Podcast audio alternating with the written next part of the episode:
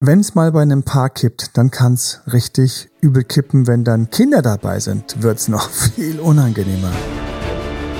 Herzlich willkommen zu Emanuel Alberts Coaching, wo Emanuel Erkenntnisse und Erfahrung aus über 20 Jahren Coaching teilt, damit du noch besser Ziele und Menschen erreichst, dabei weniger in typische Fallen gerätst.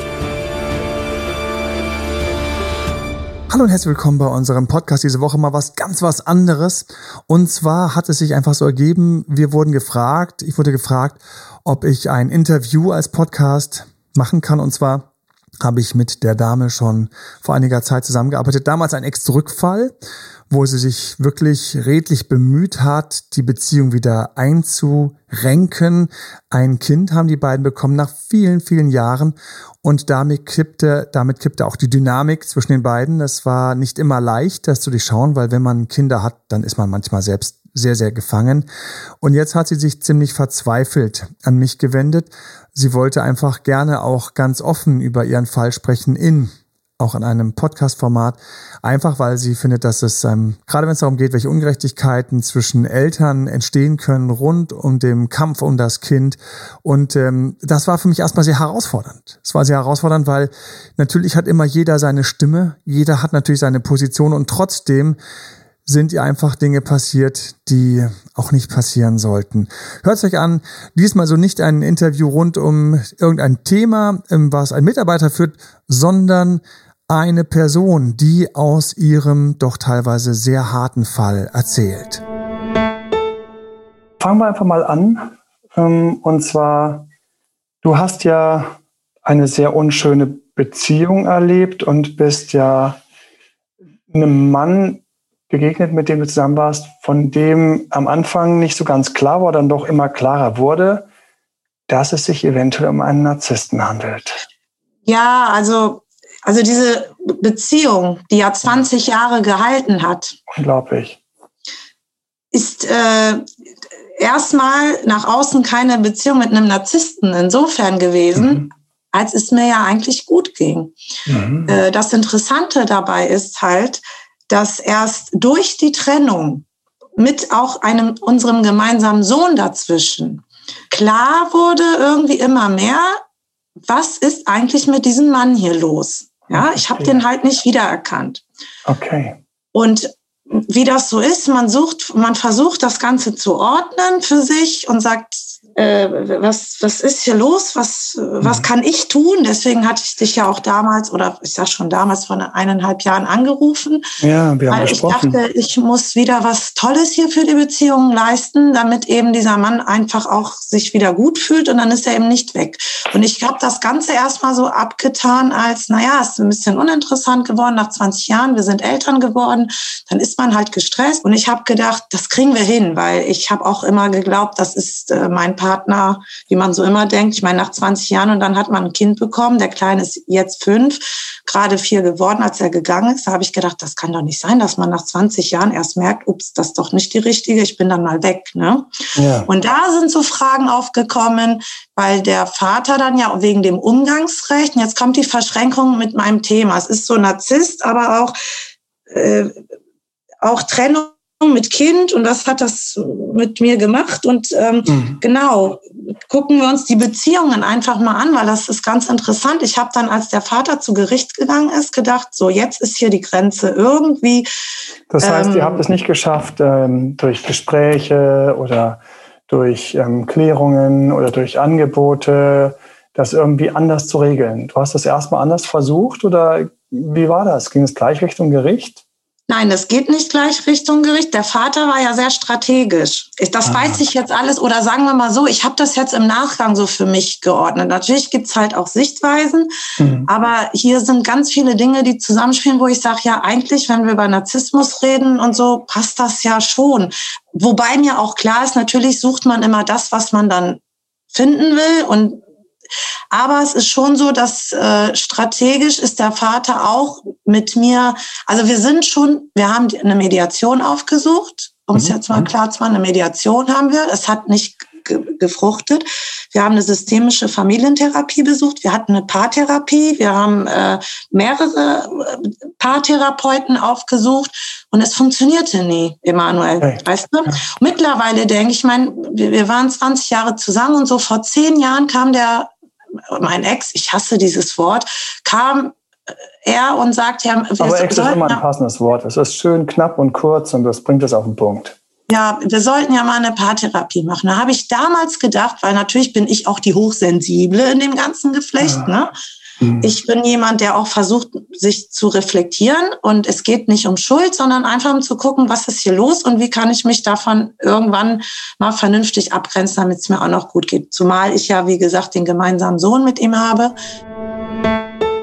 Als Hintergrund, welchen Beziehungstyp haben wir hier vorliegen? Wir haben hier einen Beziehungstyp vorliegen, wo sich Menschen, zwei Menschen über Jahre kennen und ganz langsam es Richtung Beziehung geht, wo andere ja nach einer Woche oder einem Monat zusammenkommen, hat es hier deutlich länger gedauert. Und was auch ganz wichtig ist, ist, und es ist ein bisschen schwierig so zu verstehen, ich versuche es als Beziehungscoach das mal darzulegen, hier sind zwei, die eventuell also man, man würde sagen, viele wären gar nicht mit denen zusammengekommen, weil sie eigentlich ein bisschen attraktiv sind. Sie haben sich auch dort kennengelernt, wo beide erstmal die Möglichkeit hatten, im Grunde genommen auch andere kennenzulernen.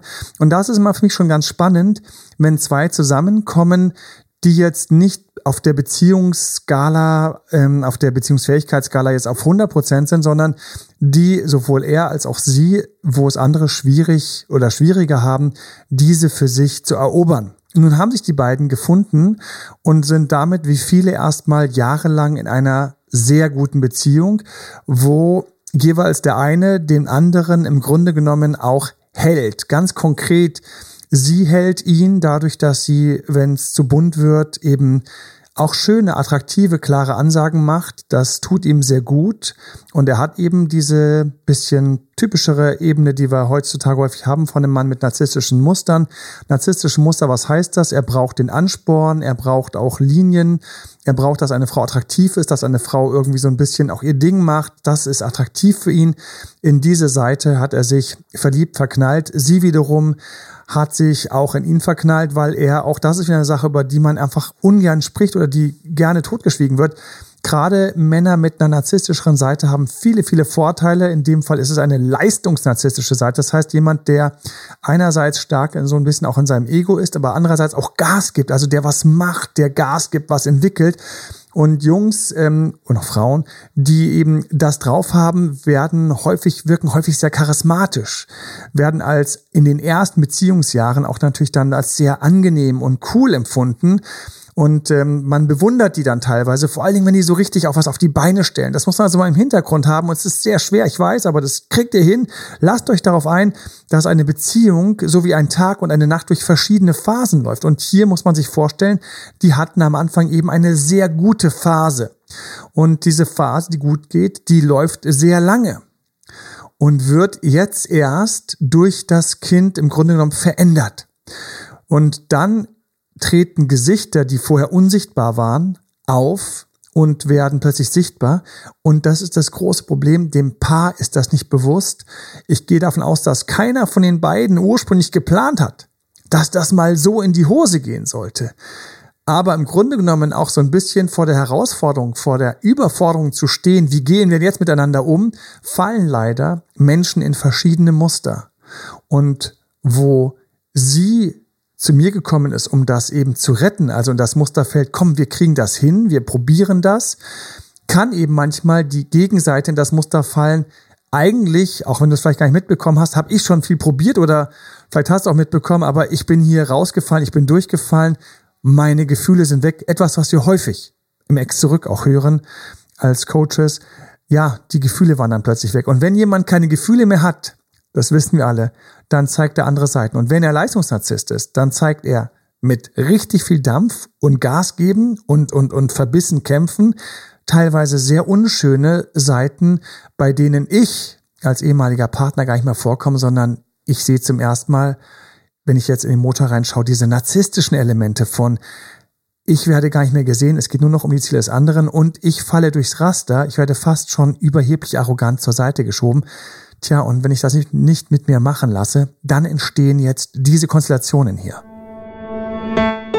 Äh, ich war auch mit, ähm, mit unserem Sohn dann drei Monate lang in Portugal. Ganz interessanterweise hat er mich damals mit dem Kind nach Portugal geschickt. Mhm. Mittlerweile, glaube ich, wollte er einfach in Ruhe arbeiten, weil er auch. Also er hat mal drei Monate auch gesagt, komm, geht ihr mal nach Portugal, dann habt ihr es dort schön und ich kann hier konzentrierter arbeiten. Das heißt, da war das völlig in Ordnung, mal drei Monate das Kind nicht zu sehen. Das willst du damit auch sagen, ne? Ja, er ist dann irgendwie zwar alle äh, drei Wochen nach Portugal gereist für drei, vier Tage und ist wieder gegangen. Genau. Mhm. Wie alt war das Kind da? Naja, der Kleine war mal gerade, ich habe noch gestellt.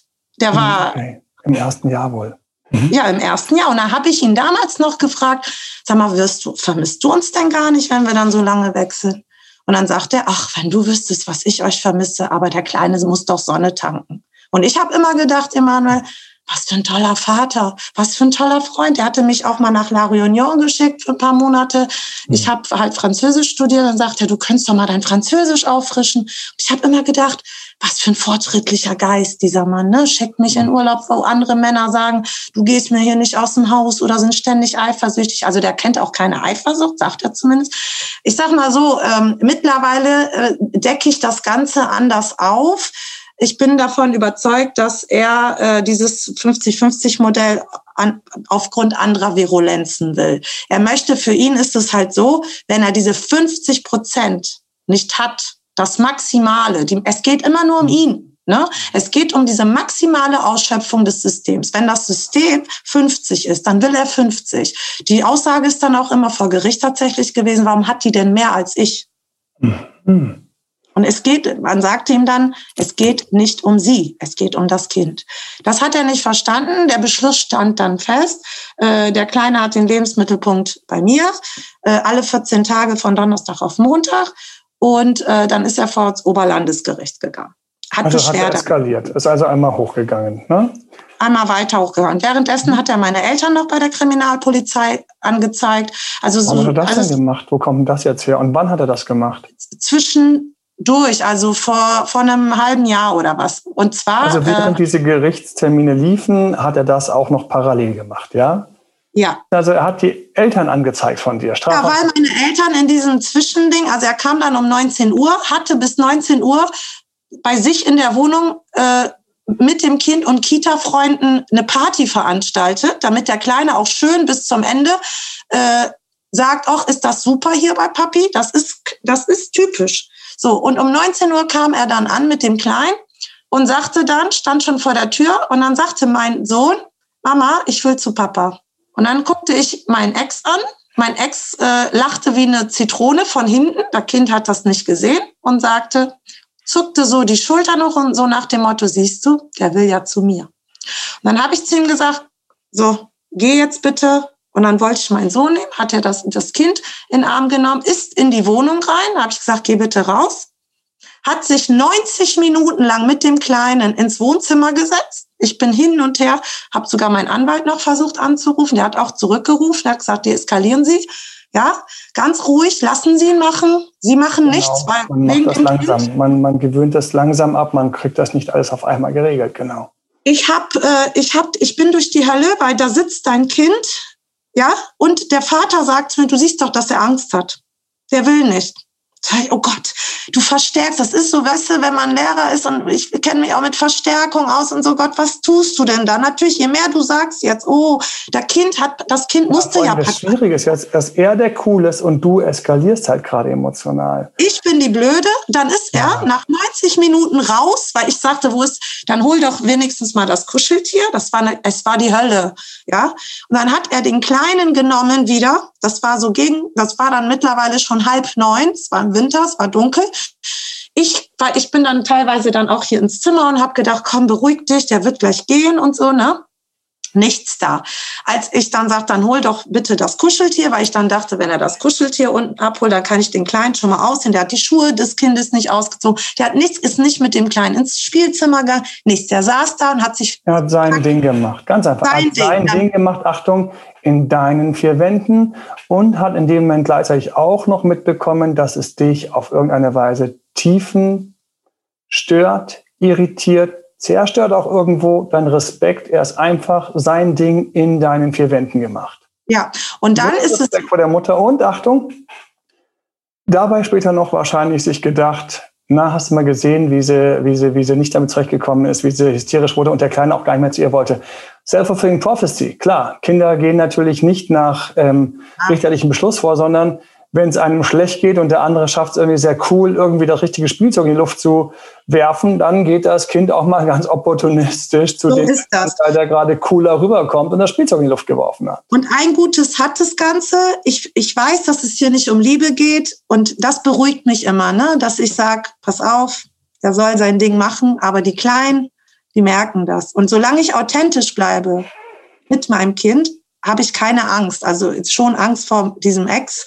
Ich habe Angst vor ihm teilweise. Das könnte er sich jetzt gar Claudia, nicht vorstellen. Du willst uns jetzt noch vor Neugier hier umbringen. Willst du uns einmal erzählen, wie die Eltern angezeigt worden sind? Wir kommen aus ja, uns gar nicht dann durch. Sind, ne? Ist er dann runter mit dem Kind, hat sich in, er hat für, fährt so ein, so ein Van, hat sich ins Auto gesetzt mit dem Kleinen. Ich denke, wo ist er denn jetzt mit dem Kleinen hin? Ist runtergegangen ins Auto. Ja, es ist die Hölle gewesen. Und dann habe ich gesagt, habe ich meine Eltern angerufen, vor lauter Verzweiflung. Meine Eltern wohnen auch nicht äh, hier, sondern wohnen 300 Kilometer weiter weg. Aber ich bin immer gut in Kontakt. Ich habe gesagt, was soll ich tun? Ich kann nicht. Ich habe mit dem Anwalt geredet. Da sagt er, eskalieren. Ich, jetzt ist er auch noch runter mit dem Kind und so weiter fort. Meine Eltern haben natürlich mitgelitten. Ist ja auch der Enkelsohn. Ne? Und du bist die Tochter. Was macht er da mit dem Sohn, mit dem Kind? Zu sagen, der, der, der Kleine will nicht und so. Ich meine, der, der sagt ja auch, dass der Kleine, seitdem er vier ist, 50-50 leben will. Also das kommt ja total absurd. Also der Kleine weiß mit fünf, dass das Wechselmodell genau das Richtige ist für ihn.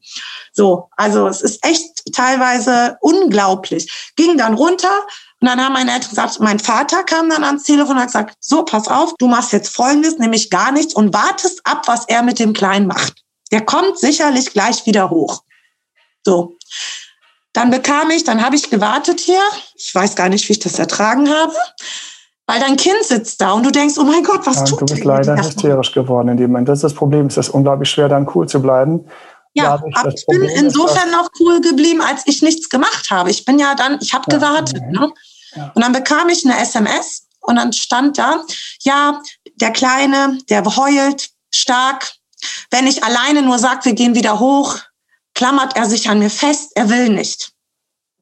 Horrornachrichten sind das. Das kann sich keiner vorstellen, was das mit dir als Mutter macht oder als Eltern ne, macht. Ich sag, oh mein Gott, so, ich nichts gesagt. Doch, ich habe dann geschrieben, bring mir den Kleinen bitte hoch. Es war Drama, ne? Bring mir den Kleinen hoch. Habe ich nochmal gewartet, ging hier so die Wohnung rauf und runter. Drei Minuten später oder was, gucke ich aus dem Fenster. Wer ist weggefahren? Er. Er hat den Kleinen mitgenommen. Da ist für mich eine Welt zusammengebrochen, ja? Das verstehe ich. Eine Welt ist zusammengebrochen. Es war Sonntagabend, keiner konnte mir helfen. Ich war komplett allein auf mich gestellt. Ich habe, da kommen mir jetzt die Tränen noch. Ne? Und dieser Mann sagt, er hätte mir nie was getan. Was du auch meintest mit Weichheit gegenüber dem Elternteil. Es ist ja in Deutschland schon fast verboten zu sagen, ich als Mutter. Ne? Das muss man auch mal juristisch sehen. Mittlerweile, nur weil Väter Rechte haben, heißt das nicht, dass ich als Mensch, als Mutter auch Rechte habe. Ne? Hm. Ich bin gestorben vor Leid. Dieser Mann sagt immer noch, ich tu dir doch nichts. Lacht mir ins Gesicht. Und wenn andere gucken, ist er der netteste Mann auf Erden. Da würde jeder drauf reinfallen. Mittlerweile sehe ich das. Der ist ja auch sehr charmant. So, und dann habe ich meine Eltern vor lauter Verzweiflung Sonntagabend angerufen. Ich habe auch keine Polizei oder was angerufen wegen DSK. Ich wollte nicht, dass der Kleine das mitbekommt. So weit gehe ich zu sagen, ey, dann gehe ich das hier durch. Ich bin niemand, der die Polizei ruft. Ich will auch niemanden bei WhatsApp blocken. Wie du sagst, ich bin eine normale, stinklangweilige, vernünftige Bürgerin. Verstehst du? Ich bin verbeamtet in diesem Land. Äh, das Höchste, was ich mache, ist mal besoffen irgendwo ja. bei einer Party auf gute Laune haben oder was. Mehr ist hier nicht, ja. Vielleicht ist es auch deswegen gegangen. Jetzt werde ich ein bisschen sarkastisch, zynisch. Ich habe meine Eltern angerufen, gesagt, ich weiß nicht mehr weiter, ich bin fix und alle. Meine Eltern am anderen Ende mega mitgeleidet, mitgelitten. Ja, und dann hat mein Vater bei seiner Mama angerufen. 20 Jahre kannten die sich ja. Und mein Vater hat ein Jahr lang, das ging ja schon dann über ein Jahr, nie was gesagt. Und an dem Abend ist ihm die Hutschnur geplatzt. Ne? Hat er da mal angerufen, hat Luft gelassen, hat gesagt. Und dann hat er gesagt, wenn dein Sohn nicht aufhört mit dem Blödsinn, ja, dann komme ich nach so der Papa, der, meine, der wohnt 300 Meter weit, 300 äh, Kilometer weiter weg. Dann komme ich dahin und dann lasse ich Rechte walten mit meiner Hand. So nach dem Motto, ich hau dem bald eine runter. würde jeder durchaus flippen mal. Das war's schon. Dann hat er meine Eltern, meine beiden Eltern, beide wegen äh, Bedrohung angezeigt. Äh, er würde sich Sorgen machen um sich und, und um seine Mutter. Er hätte ja. Angst. Genau. Der hat jetzt alles, der spielt sein Spiel. Das ist das Schlimme. Man sieht so schön, wie er sein Spiel spielt, sein Schachspiel von Macht und Einfluss und Verunsicherung. Und dann hat mein Schwager ihm gesagt, sag mal, findest du nicht, dass du da jetzt echt übertrieben hast? Weil der versucht natürlich auch über andere Leute immer noch schön dazustehen. Und dann hieß es, wieso? Das darf man ja nicht machen. Also ich meine, hoffentlich haben die was gelernt. Da kommen so viele Sachen mit ins Spiel. Diese Härte und diese Kühle. Ich glaube, die hatten wir immer gehabt miteinander, Emanuel. Wir sind uns nicht wirklich begegnet. Er war mein Held mhm. und er brauchte mich, damit ich ihn als Held darstelle. Denn als es darum ging, wir haben ja immer nur Symptome bekämpft in der das Beziehung. Wäre aber eine, das wäre tatsächlich eine gewisse narzisstische Kollusion. Kollusion für alle nochmal, das ist der Begriff, wenn ein Paar sich findet und ähm, eigentlich nicht unter dem Stern der Liebe von Herz zu Herz sich findet, sondern ist im Grunde über andere Themen wie ein Abhängigkeitsmuster oder eine toxische Verbindung über solche Sachen sich findet. Das wäre dann hier der Fall. Er hat dich als ähm, die Bewundernde, mit der er sich auch wie ein Held fühlt, die ähm, natürlich auch entsprechend gut aussieht, die er natürlich auch entsprechend gerne anschaut, etc. Also diese ganzen Sachen müssen für den Mann natürlich dann gegeben sein, klassischerweise in diesem Modell. Und du hast ihn natürlich auch irgendwo bewundert und fandst ihn toll und hast mir das gegeben, gegeben und warst eigentlich verrückterweise, wenn wir uns das anschauen, ist natürlich jetzt irgendwie auch tragisch, wenn wir mal in die uralten Archetypen reinschauen, wo dann natürlich dann auch so ähm, der, der, der, der, das Urtyp noch früher vom Mann, dem Helden und die Frau, die mit ihrer unglaublichen äh, lieblichen Weiblichkeit in ihrem großen Herz einen dann bewundert und eigentlich damit diesen Mann erst so ganz quasi zum, zum, zum, zum echten großartigen Mann macht. Ohne sie wäre er nur ein Draufgänger oder ein Karrieretyp oder jemand, der eben einen tollen Club im Kurs hat oder solche Sachen. Aber dadurch ist eigentlich dann erst so, da, da kommen dann Mann und Frau zusammen. Was ist eine narzisstische Kollusion? Eine Beziehung, die eben nicht von Herz zu Herz geht, sondern von, von Themen, wo Ego drin ist. Bewunderung, Anerkennung und dann auch Abhängigkeit und dann eben Ego und Ego und Ego jetzt was, wie kann denn die mehr kriegen als ich? Und plötzlich fragt man sich, ging es um den Sohn? Wir haben natürlich das Problem, dass auf der anderen Seite natürlich jetzt jemand, so wie er gerade klingt, ne, der spielt natürlich auch voll seine Stärken aus. Das heißt, während er einfach ein klares Ziel jagt und man sich fragt, warum jagt er dieses Ziel denn derart verbissen? Er hat sicherlich Angst. Also es wird übrigens auch Menschen geben, die werden sich in ihn reinversetzen können. Ich kann, ich kann, ich habe irgendwie so ein Herz für alle. Und ähm, irgendwo wird innen drin seine Angst gewesen sein, jetzt wird er seinen Sohn verpassen. Interessant nur, dass er diese Angst vorher nicht hatte, als alles noch im grünen Bereich war. Da hat er nicht dafür gesorgt, dass er im Wechselmodell da war. Jetzt kriegt er bloß die Angst, dass es ähm, schlimmer wird und dass dein Einfluss schlimmer wird und du wirst jetzt verteufeln. Das ist ein großes Problem, was wir bei Ex zurück auch haben, dass je nachdem, wie kalt der Partner ist, der da Schluss gemacht hat und wie du es gerade gesagt hast, auch einfach so für sich gesagt hat, so, ich habe jetzt mit dir abgeschlossen, dass plötzlich eben noch eine geliebte Person plötzlich ein Feind, ein Gegner wird. Und so bin die boykottierende gegnerische Mutter. Also komm, so ja, du bist jetzt die gegnerische Mutter und was du gerade, ich will noch ganz kurz das festhalten, diesen kleinen, dieses kleine Detail, was du gerade gesagt hast.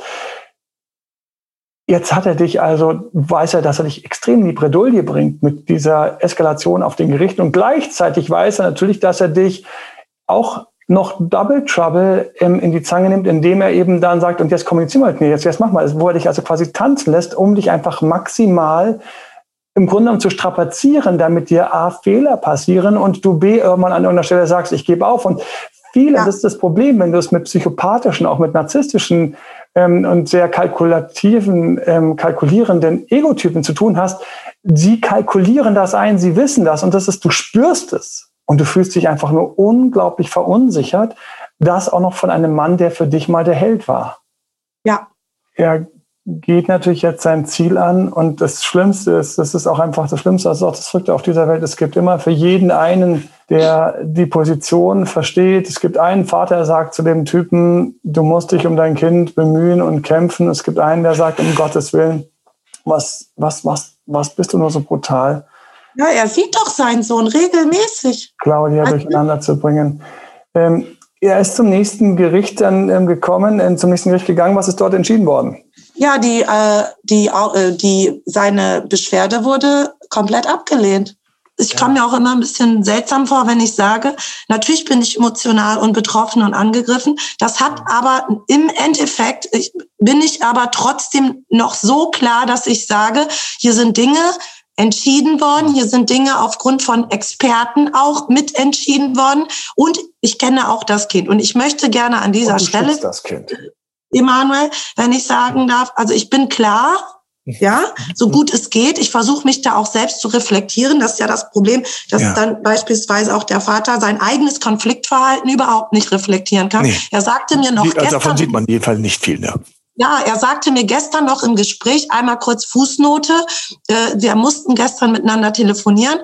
Da sagt er noch gestern im Gespräch, ich habe nichts gegen deine Eltern, die haben was gegen mich. Ich ah. würde mit denen Kaffee trinken gehen. Und das ja. ist einfach nicht mehr normal. Und das so. ist eine Lüge an dieser Stelle auch. Und das ist jetzt zum Beispiel, da sind wieder so narzisstische Züge, wo Realität so gebogen wird, dass jeder zwar nicken muss, weil es klingt so schön, ja. aber eigentlich Blödsinn ist, weil da sagt man an dieser Stelle, ist so, das ist so schön, weil manchmal fragt man sich mal, wo sieht man so narzisstische Elemente? Er mhm. hat nichts gegen die Eltern, stimmt. Deswegen hat er sie angezeigt und die Polizei ihn auf den Hals gehetzt und ähm, quasi laut geschrien, die würden ihn verprügeln. Wenn man dann sagt, ich, man hat nichts gegen diese Leute, dann ist das für mich einfach ein klarer Widerspruch von zwei Realitäten. Und ein klarer Widerspruch von zwei Realitäten, wenn man die beide darstellt, dann hat man im einen Fall gelogen. Entweder war es eine Lüge, sie anzuzeigen, oder es war eine Lüge, dass man mit denen, dass man nichts gegen die hätte. Und es sind solche Sachen, mit denen natürlich solche Typen jetzt in dem Fall natürlich auch leider sehr, sehr weit kommen. Und übrigens noch eine mhm. Sache, nicht, dass hier der falsche Eindruck entsteht. Ich finde übrigens, dass du, und das ist ganz wichtig für mich, ganz wichtig, dafür, dass was, was dir passiert ist, das, was hm. dir passiert ist, also ich weiß, da wären viele schon umgekippt. Ich, ich weiß, nicht, wie ich noch hier stehen würde, wenn mir so, das passiert wäre. Ich weiß nicht, ob ich, ich überhaupt noch klar sprechen könnte, ohne in Tränen auszubrechen, wenn mir das passiert wäre. Also ganz kurz, während ich also einerseits eben sehr stark um objektive Gerechtigkeit, also auch darauf gepocht und gehofft habe, gleichzeitig bin ich, bin ich sehr beeindruckt davon, mit all dem, was da passiert ist und auch noch solche Sprüche, die machen einen ja wirklich ein bisschen wütend. Ja, ich habe nichts gegen deine mhm. Eltern, die haben was gegen mich. Also es ist unglaublich. Die Eltern haben dir geholfen. Ja, die haben dir, ja. der Kindsmutter geholfen. Das ist ja Teil mhm. vom Kind wieder. Da hat ein Teil vom Kind hat eine und dann, dass du das noch ähm, zusammenbringst, also auch mal ganz kurz, dass das nicht der falsche Eindruck entsteht. Ich habe hier großen Respekt vor dir. Warum kommt es zu Machtkämpfen? Warum? Ich muss ganz kurz hier reingehen. Wir haben hier ganz natürlich und selbstverständlich und bitte auch ein Machtkampf. Warum bitte? Weil hier ist ein ganzes Kind auch mit betroffen. Und jetzt Achtung, Kind, das ist ja auch etwas von mir. Ich bin ja quasi als Elternteil, ich bin ja selbst Vater, bin ich ja quasi ein, ein Teil des Kindes ist ja von mir wiederum in der Verlängerung auf der Zeitschiene das, das nächste Element. Das heißt, ich sehe mich auch in dem Kind wieder. Ich will auch erleben, wie dieses Kind später auch im Leben Dinge erlebt mit meinen Stärken und hoffentlich möglichst nicht mit meinen Schwächen. Das ist also eine Sache, die sich so im Kreis dreht. Einerseits hat man das große Mitgefühl, dass es dem Kind gut gehen soll, aber andererseits ist es auch fast unmöglich, das Ego als Elternteil rauszuhalten, dass man eben erleben möchte, dass dieses Kind eben die, die Dinge von mir weiterlebt und nicht plötzlich aussieht wie eine Kopie vom Gegenüber und ich bin einfach rausgebügelt worden.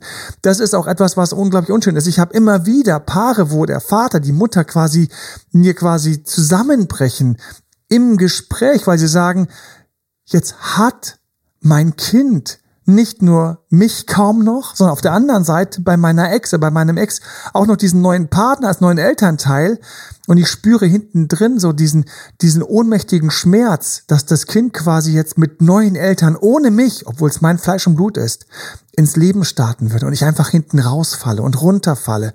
Und wie soll man denn da sein Ego raushalten? Wie soll man denn an der Stelle quasi diesen Wunsch, das mit seiner eigenen Macht anders zu gestalten, wie soll man den dann klein halten? Man ist ja aufgebracht, man ist ja in seinem Innersten quasi, ist man ja angegriffen.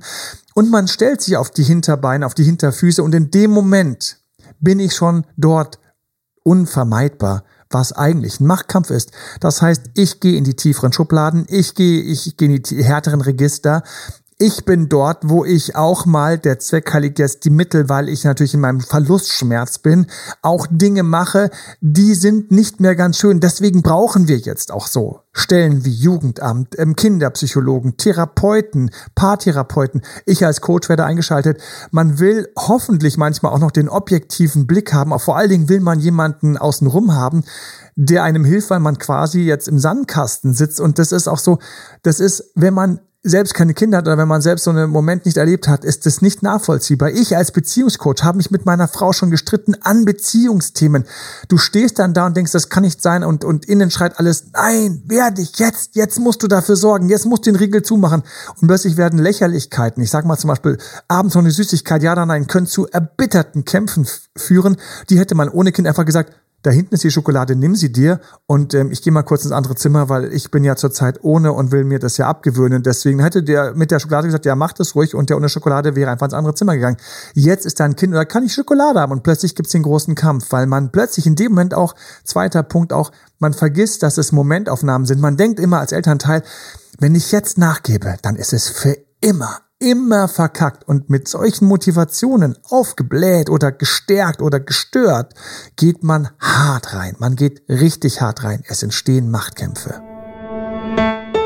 Ich habe ihn schon geliebt, ne? Und wie du gesagt hast, ich war ja bereit, weil wir auch einen Sohn gemeinsam haben, äh, diese Beziehung äh, zu pflegen und zu reparieren. So, mhm. weil jetzt kommt das Trigger. Ich, ich weiß, dass solche Beziehungen und wahrscheinlich, ganz höchstwahrscheinlich haben wir auch so eine Beziehung gehabt, so wie du geschildert hast, weiß ich, dass sie zum Scheitern verurteilt sind. Irgendwann kommt's. Und wenn es nach 20 Jahren ist, ja? Hm. So, das Tragische hierbei ist, dass ähm, ich so weit war, zu sagen, auch schon damals bei der Paartherapeutin, wir gehen den Ursachen mal auf den Leim. Ja, wir haben ja immer nur Symptombehandlung gehabt. So. Und als es darum ging, dass wir uns mal die Ursachen angucken wollten, war ich bereit zu sagen, pass auf, weil er machte auch eine Therapie, ja, zu seinem inneren Kind und so, dass du siehst, es passt alles wie die Faust aufs Auge. So, nachdem er diese Paartherapie hatte und sein Vater auch mal wieder getroffen hatte nach 30 Jahren, ja, ging es los, dass er sagte, ach, hier, das ist mir zu stressig. Ich kürze das mal so salopp ab. Ne? Das mhm. ist in der Beziehung zu druckmäßig. Du bist doof, du bist nicht für Harmonie, Claudia. Das hat er im Übrigen immer in der Beziehung gesagt. Ich sollte Harmonie geben. Und ich habe immer gedacht, ja, es liegt an mir. Ich bin nicht harmonisch genug. Ich bin viel zu gestresst. Ne? Ich muss viel besser werden. Und im Endeffekt habe ich jetzt gelernt, nee, seine Disharmonie ist in ihm. Und dadurch, dass er die selber nicht halten kann, weil wenn er harmonisch mit sich ist, bedeutet das, er muss sich mal angucken. Und wenn er sich anguckt, was ja auch okay wäre, müsste er feststellen, dass in ihm vielleicht doch vieles noch rührt, ja. Und das wollen aber viele Menschen nicht in Angriff nehmen. Und deswegen ist es so, dass er bei der Ursachenforschung, bei der Paartherapie, als es der Punkt Ursachen war, Bedürfnisse, ist er gegangen. Da hat er gesagt, jetzt ist hier Schluss mit lustig. Warum? Er wollte, denke ich, instinktiv nicht, dass man ihm da in die Karten guckt. Also genau, diese ähm, Betroffenheit oder Ohnmacht, die versuche ich definitiv auch in den letzten Monaten. Das ist eine Mammutsarbeit, Mammutsaufgabe, vor allen Dingen, weil ich, wir hatten ja auch drüber gesprochen, ich, ich muss Dinge tun, die ja, ich ja. eigentlich nicht tun möchte. Ne? Es ist für ja, mich nicht in Ordnung, das ist nicht mein Wertesystem, da zu sagen, ich bin jetzt auch im Rosenkrieg. Ich habe den Kleinen beispielsweise nicht abgeholt, weil ich deeskalieren wollte. Ich wollte ja. keine Polizei. Die gleiche Härte wäre gewesen, ich rufe die Polizei. Richtig. Aber dann kommt das Kind ins Spiel, ja. Und ich sage ja. mir, es geht so nicht, dann muss ich da jetzt alleine durch. Ich wollte. Das, das ist ein sehr schöner Punkt. Danke. Danke für den, dass du rausarbeitest. Ähm, verzeih, dass ich da nochmal ganz kurz unterbreche an der Stelle. Ähm, und das ist jetzt ein ganz anderer Punkt, der natürlich sehr schwer wird. Und jetzt entsteht Ungerechtigkeit auf einer anderen Ebene. Und da möchte ich dir auf jeden Fall recht geben, mhm. weil er skrupelloser ist weil er an der Stelle mit seiner narzisstischen, sehr, sehr ich-geprägten, ego-geprägten Wahrnehmung, weil er dort eben so tief drin ist, weil er eben nicht fähig ist, damit umzugehen, dass es hier zu einer Trennung kommt, weil er nicht fähig ist, damit umzugehen, die Konsequenz seiner eigenen Trennung zu tragen. Was ist die Konsequenz seiner Trennung?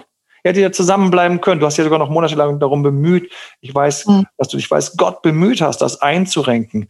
Aber weil er nicht mehr dort war, weil er nicht mehr dort war, zieht er jetzt die große Strippe Achtung, natürlich, wir erinnern uns, immer mit diesem Totschlagargument, dass er in seiner Kindheit eben dass er im Grunde genommen seine Kindheit wahrscheinlich hier korrigieren will und deswegen jetzt alles anders macht, aber dabei leider, leider von meiner Wahrnehmung aus her, von wie ich das mhm. sehe, sehr blind ist für die objektive, die objektiven Bedürfnisse des Kindes. Mhm. Die Bedürfnisse von dir, weil was ihm in dem Moment nicht bewusst ist, indem er dich fertig macht, macht er die Mutter vom Kind fertig. Wenn er die Mutter vom Kind fertig macht, macht er Teile vom Kind fertig weil die Mutter ja. ist gerade in dem Alter ein Teil vom Kind. Das ist ja, ja ein, das ist ja ein Energiestrang. Wenn ich da drauf trete, trete ich im Grunde genommen aufs Kind. Dass er das in dem Moment hinkriegt und das irgendwie da mit dem rumfährt und sagt, ich wollte mit dir noch einen Film anschauen, ich wollte mit dir, was immer was er gesagt hat. Kinder sind leider sehr manipulierbar an der Stelle. Auf der oberflächlichen Ebene sagt es, hey, ja, Natürlich, Papa, ich will bei dir bleiben. Was? Es gibt ein Catcar. Was? Es gibt Süßigkeiten. Was? Es gibt Fernsehen. Was? Ähm, das ist jetzt ganz traurig für dich. Das Kind ist in dem Moment völlig überfordert, weil es natürlich seinen Vater sieht. Natürlich reagiert das Kind so. Aber unten drunter kommt der Schmerz von dir an. Diese ganzen Sachen, das ist das Problematische. Und das rechne ich dir mhm. gerade auch hoch an. Das kommt beim Kind an. Dieses Problematische, das Kind kriegt die ganzen Sachen mit, hätte den Polizeikampf quasi um das Kind vor eurer Tür, mit vor deiner Tür mitbekommen. Und das hätte das Kind belastet. Und das Kind wäre tatsächlich, also ich finde das total her von dir, dass du an der Stelle geschaut hast, wie kann ich deeskalieren, eine Lösung finden. Pfeif auf drei Stunden wirst du dir gedacht haben, pfeif auf zwei Stunden, pfeif auf meine Tränen. Wir kriegen das hin und das Kind kriegt mhm. davon möglichst wenig mit. Das ist für dich, du bist auch Pädagogin, ist das total hochwertig. Und jetzt entsteht Ungerechtigkeit, weil dein Mittel im Grunde genommen dich erstmal schädigt. Das ist einfach wie wenn zwei kämpfen und der mhm. eine nimmt einfach eine abgebrochene Flasche in die Hand und der andere nimmt nichts in die Hand, weil er nicht verletzen möchte. In dem Moment entsteht die Ungerechtigkeit nicht, weil du die Flasche nicht nimmst, sondern weil du eigentlich mit reinerem Gewissen um ein größeres Ganzes kämpfst. Das ist natürlich ungerecht. Mhm. Und das ist übrigens auch für mich der Urkonflikt, den du hast, den Tausende von Vätern und Müttern haben. Wie hart gehe ich rein? So hart wie der, der hier narzisstisch arschlochmäßig unterwegs ist und der ist mhm. brutal, der geht über Leichen. Wie hart gehe ich rein? Oder deeskaliere ich und muss viele Opfer auf mich nehmen, die niemand, die niemand mir zurückbringt, die mir auch keiner hilft zu korrigieren.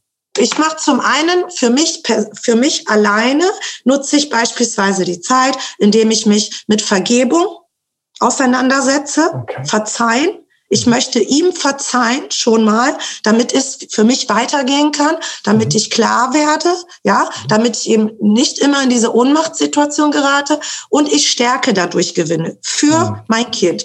Jetzt ist es so, ich habe rabiat gehandelt, beziehungsweise ich habe gesagt, ich äh, spreche mit dem Jugendamt, ja. obwohl es mir schwerfällt. Ja, ja, natürlich. Das ist nämlich an der Stelle genau das, was du sagst. Ich muss stark bleiben. Mhm. Ich muss sagen, so geht das nicht. Ich habe das Recht, das muss ich lernen, Dinge für mich auch einzufordern. Wenn du so mhm. willst, dann machen wir das so. Ich war jetzt mhm. beim Jugendamt. Ich habe gesagt, seit eineinhalb Jahren muss ich mir als Elternteil anhören oder als Mutter anhören, dass mein Kind nicht will. Ich weiß, mhm. das ist geprimed von dem anderen Elternteil. Ja. Und ich werde nicht, wie viele Menschen der Nation, zusehen, wie ein Kind manipuliert wird, immer mehr, denn es wird älter, der Loyalitätskonflikt steht vor der Tür. Und ja. ich werde nicht dabei zusehen. Und ich bin jetzt, das nicht persönlich nehmen, da werde ich, komme ich jetzt in, mein, in, in meine Energie, ja, ja, zu sagen, ich werde nicht zusehen, wie mein Kind nachträglich manipuliert zum Vater geht, weil ich vorher Angst gehabt habe, ohnmächtig war und nicht gehandelt habe, objektiv gesehen, indem ich Beratungsstellen in Angriff nehme und sage, so hören Sie mal, jetzt sprechen Sie mal bitte miteinander, sprechen Sie auch gerne mit dem Vater. Was ist jetzt die Lösung für den Vater, wenn das Kind weint? Er sagt selber in den Voice mit, ach, das hat so geweint, ich wusste gar nicht mehr, was ich machen soll. Da frage ich mich, was ist hier mit der Fähigkeit, das Kind so zu fördern und zu fordern, dass es positiv von einem Elternteil zum anderen geht. Ja, das ist das hier ist die Frage. Was ist die Lösung? Ja, das ist Und das mache ich nicht mehr. Ja. Familienberatung steht an. Der Vater wollte dann in die Familienberatung, muss ich auch dazu sagen, objektiv. Jetzt wollte er plötzlich die Familienberatung, denn ich weiß, was der Vater eigentlich vorhat. Der Vater hat vor, Kommunikation nach außen so zu tun, als sei alles in Ordnung. Er sagt auch, er hätte keine Probleme in der Kommunikation. Das ist ja das große Problem hier, wenn einer glaubt, er hat kein Problem. Ja. Und zum anderen will er das Kind schrauben mit dem Willen, Kind will zum zum Vater. Und das sind die zwei Aspekte, die es braucht, um ein Wechselmodell dann hinterher nochmal durch Gerichte, das härteste, was es gibt, durchzuführen. Das ist sein Ziel. Ich bin mittlerweile davon überzeugt. Trotzdem muss ich versuchen, da ruhig zu bleiben und zu sagen, gut, dann sollen jetzt die Stellen mal mit dem Vater sprechen. Er soll mal äußern, was er will. Wir werden zu einer Familienberatung gehen. Und es ist ganz klar, dass ich gesagt habe, ich setze mich mit diesem mit dem Vater, mit dem Kindesvater, nur noch mit Dritten erstmal zusammen, weil ich mich nicht in diesen Sog des Manipulierenden einflechten will. Das geht ganz schnell. Du telefonierst mit ihm und du es denkst so. hinterher, oh Gott, es der war so, doch dass total narzisstische nett. Persönlichkeiten an der Stelle einfach, einfach ein sehr viel größeres Instrumentarium haben, dich mit Sprüchen, Worten, Aussagen lieben, kleinen, gut gemeinten Randbemerkungen ja. dorthin zu bringen, wo sie dich gerne hätten. Und nochmal, nicht vergessen, wir haben hier jemand, der sich dir überlegen fühlt und der das Gefühl hat, er ist wesentlich wertiger und stärker im Rudel als du und der dich eben momentan als schwache, ungeliebte Frau wegschiebt und deswegen auch entsprechend hart für seine Ziele gerade einsteht. Und jetzt nochmal ganz wichtig, sie hat ja auch gesagt, sie freut sich schon darauf, natürlich den Zusammenschnitt ähm, zu hören und auch für mich, was ist jetzt zu tun, was kommt jetzt als nächstes. Und deshalb hier auch mit ganz lieben Gruß an dich doch mal, aber auch an alle, die über so etwas nachdenken oder in der betroffenen Situation sind oder vielleicht auch in der Therapeutensituation sind, was aus meiner Sicht jetzt hier das Richtige ist, ist, es ist wichtig, immer mal wieder, während man kämpft, weil man es jetzt eh nicht quasi verkneifen kann, kurz in Entspannungen zu kommen. Und diese Entspannungen, ich habe verschiedene Entspannungen, die ich an der Stelle auch mitgebe. Ich sage zum Beispiel eine große Entspannung, stell dir vor, du würdest tatsächlich, Gott bewahre, dass es passiert, aber du würdest sterben. Dann wäre dein Kind ohne dich. Wer wäre dir jetzt lieber? Irgendwelche fremden Erziehungspersonen oder wenigstens noch dieser andere Partner, der wenigstens ähm, von dem der, dieses, dieses Kind wenigstens abstammt, der also quasi von der Herzensebene als Vater der Mutter verbunden ist. Da sagen alle immer im Gespräch zu mir, okay, bevor irgendeine fremde Person daran geht, dann bitte lieber noch wenigstens der leibliche Vater, leibliche Mutter, es sei denn, die hat wirklich Störungen wie ähm, harte Drogenstörungen, Alkoholismus etc. Also Dinge, die einfach wirklich nicht gut sind. Weil ansonsten will man doch ein bisschen Nestwärme haben. Man will doch ein bisschen Nestwärme haben, man will doch ein bisschen Identifikation haben. Und das muss man mal ganz kurz zwischendurch auch für sich sagen. Ähm, und ich höre jetzt schon manche schreien, was, aber bei einem Narzissten als Narzisst, narzisstische Züge gehören sowieso ein bisschen zum Leben, allerdings im kleinen, gesunden Maß, aber ein bisschen was muss eh da sein. Und viele Dinge entstehen ja hier auch aus dem Streit heraus. Also das erste ist für mich, zwischendurch muss man, man muss ganz kurz loslassen, einfach weil man sonst gar nicht mehr aus diesem Zustand rauskommt, wo man so drüber ist, wo man so, so gestresst und gebeutelt ist. Man muss auch für das Kind zwischendurch mal einfach selbst in den Moment kommen, wo man das Leben und den Schicksalsschlag, wie er gerade ist, einfach annimmt, wie er ist. Man muss zwischendurch auch einfach mal kurz durchatmen und sagen, ja, so ist es jetzt. Besser mal so. Und das Kind erlebt einen dafür nicht nur gespielt, freundlich und glücklich, sondern auch mal ganz kurz, weißt du was, ich lasse jetzt mal kurz los, als immer in diesem Modus sein, wo man jetzt alles perfekt machen will, weil Kinder sind ja auch sehr feinfühlig. Sie spüren doch, wenn man die ganze Zeit sich anstrengt, egal ob man jetzt auf neutral macht oder ob man auf toll macht, dass das angestrengt neutral und angestrengt toll ist. Da ist, ähm, ist manchmal auch eine kleine Mutter-Kind- oder Vater-Kind-Kur etwas Gutes. Manchmal ist gut, wenn die Verwandten ein bisschen helfen. Manchmal ist gut, wenn man es schafft, einfach mal zwischendurch loszulassen durch eine Meditations-App oder irgendetwas. Ihr kennt mich, dass ich, ich bin jemand, der gerne damit arbeitet. Und zweitens, den Glauben nicht aufgeben und die Vision nicht aufgeben, dass man, wenn das Kind älter ist, einfach sich freundschaftlich entgegentritt. Denn es kann hier zu der Ohnmachtssituation kommen, dass das Kind irgendwann sagt, du weißt du was, ich bin jetzt einfach mal alt genug, es selbst zu entscheiden. Und ähm, ich sehe, sorry, den Papa nicht so böse und die Mama auch nicht so böse. Ich sehe euch beide nicht so böse. Ihr seid einfach nur super unterschiedlich. Und sorry, dass ich jetzt selbst entscheiden kann. Ich hätte gern von euch beiden etwas. Na, und dann, wer kann denn da Nein sagen? Das heißt, das kann sein, dass es so ist. Und dann komme ich mit meiner Vision wieder, die ich gerade anmoderiert habe. Dann komme ich mit meiner Vision, weil dann sage ich, selbst später, wenn das Kind jugendlicher ist und älter ist, ich möchte, egal wie es dann läuft, ich möchte hier mit dem Kind ein gutes Verhältnis haben. Und ich habe das mit Absicht gesagt. Egal wie es dann läuft, was dann passiert ist. Ich möchte ein gutes Verhältnis mit dem Kind haben und dafür muss ich auch ein gutes Verhältnis mit mir haben. Ich muss lernen, im Stress und im Streit und in all den Sachen zwischendurch meine inneren Oasen zu erlernen, zu haben und aus diesen heraus auch mal den Blick in die Zukunft haben, wo meine Psyche einfach darauf programmiert ist, egal was jetzt hier noch alles wegbricht oder nicht wegbricht, wir zusammen haben eine schöne Zukunft als Erwachsene, befreundete Mutter, Kind,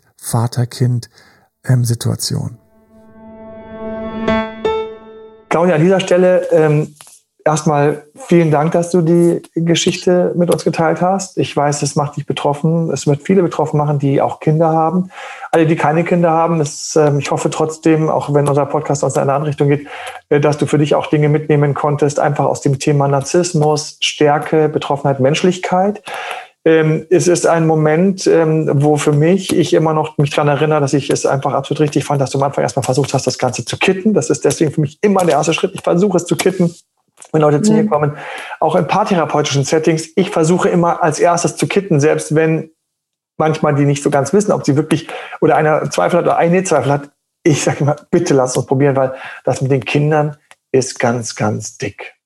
Ähm, vielen Dank. Ähm, ich hoffe von ganzem Herzen, ähm, dass du weiterhin die Kraft hast, ähm, auch mit Unterstützung der Gremien, dich an dieser Stelle einzusetzen, dass dein Kind nicht groß wird zwischen den beiden Kluften von leckeren, überfließendem Spielzeug Schlaraffenland und auf der anderen Seite einer wahrhaftig mit einer geraden Linie bodenständigen, guten, einfach hm. liebenden, herzvollen, auch pädagogisch durchdenkenden Person, dass sich zwischen diesen beiden Sachen entscheiden muss. Ein Kind kann das nicht. Damit nehme ich auch auf, was du eben schon gesagt hast. Ich wünsche dir viel Kraft und ich hoffe von ganzem Herzen, dass die Verbindung zwischen dir und deinem Kind stärker wird noch und ihr eine tolle Zukunft habt, auch wenn jetzt gerade man denkt, dass es eventuell in die Hose gehen kann. Ja. Alles Liebe dir von ganzem Herzen. Ja, vielen, vielen Dank für die guten Worte. Und ähm, ja, vielen Dank. Ich hoffe auch auf das Beste.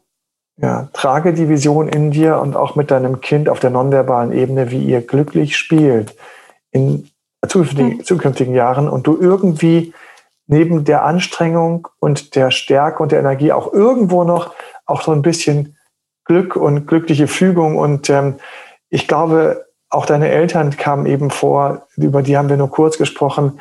Ich glaube, dass so der ganze Familiensinn und das Gemeinsam, des Zusammens und so weiter und so fort, dass alles auch noch Sachen sind, bei denen ich nochmal überlegen würde, ob ich noch die verstärken kann, aktivieren kann, was immer nötig ist. Und ähm, alles Gute dir.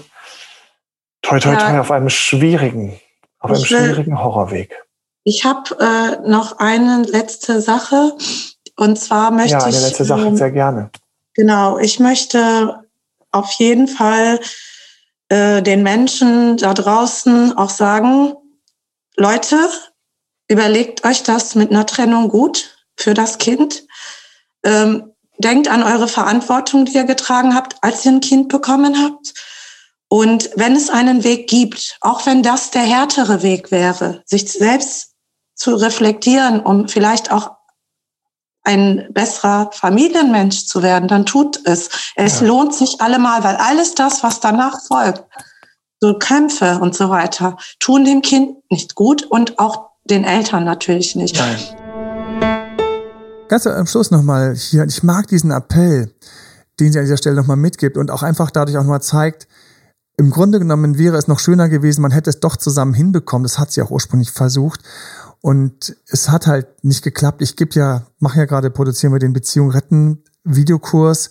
Und da diskutiere ich auch in einer Stelle ausgiebig, wie lange halte ich, wann lasse ich los, wann muss ich loslassen. Und leider muss ich loslassen, wenn der andere nicht mehr da ist, wenn der andere ja seine Gefühle verliert und wenn der andere dann plötzlich anfängt, nur noch um seine eigenen Themen zu kämpfen, so hart, dass ich im Grunde genommen, dass ich nur auf der Strecke bleibe mit meiner Persönlichkeit, die der andere ja seit Ewigkeiten kennt, was ja hier so ein bisschen jetzt gerade passiert. Und deswegen fand ich es so mutig und auch so ehrenhaft, nochmal zu sagen, probiert trotzdem, weil es wird wird schöner sein, als anschließend in dem Kampf zu stecken, in dem ich jetzt stecke. Ich möchte dir an dieser Stelle auch Mut machen. Auch nochmal ganz lieben Dank, weil ich weiß, du wirst diesen Podcast ja auch nochmal anhören, wahrscheinlich nicht nur einmal. Ähm, Mut zu machen, dich jetzt auch nochmal hier an dieser Stelle, trotz dessen, dass dass du aus der Beziehung rausgefallen bist und der andere jetzt so unschön kämpft und so hart kämpft und jetzt auch so, so hart kämpft, weil er jetzt einfach seine harten, leistungsnarzisstischen Seiten rauspackt. Da ist einfach mehr Ellbogen dabei, da ist einfach mehr Trieb dabei, ein Ziel zu erreichen und das spürt man jetzt, ja. Das Beispiel den Eltern zeigt das schön. Und trotzdem also hier auch habe Mut, in deine Mitte zurückzufinden, Stärke hier rauszuholen, weil wenn dein Kind eine Sache braucht, dann dich als starke Mutter, Vielleicht läuft nicht alles, wie du es dir vorstellst. Vielleicht wird es Veränderungen geben. Vielleicht hältst du die Linie und es läuft sogar so, wie du es dir vorstellst. Bleibe dabei und erreiche für dich die Mutter, die auch zwischendurch ein bisschen entspannt ist und mal gut gelaunt ist und sagt, so ist es. Es könnten durch Kriege alles noch viel schlimmer verändert sein. Und ähm, ist es nicht der Fall.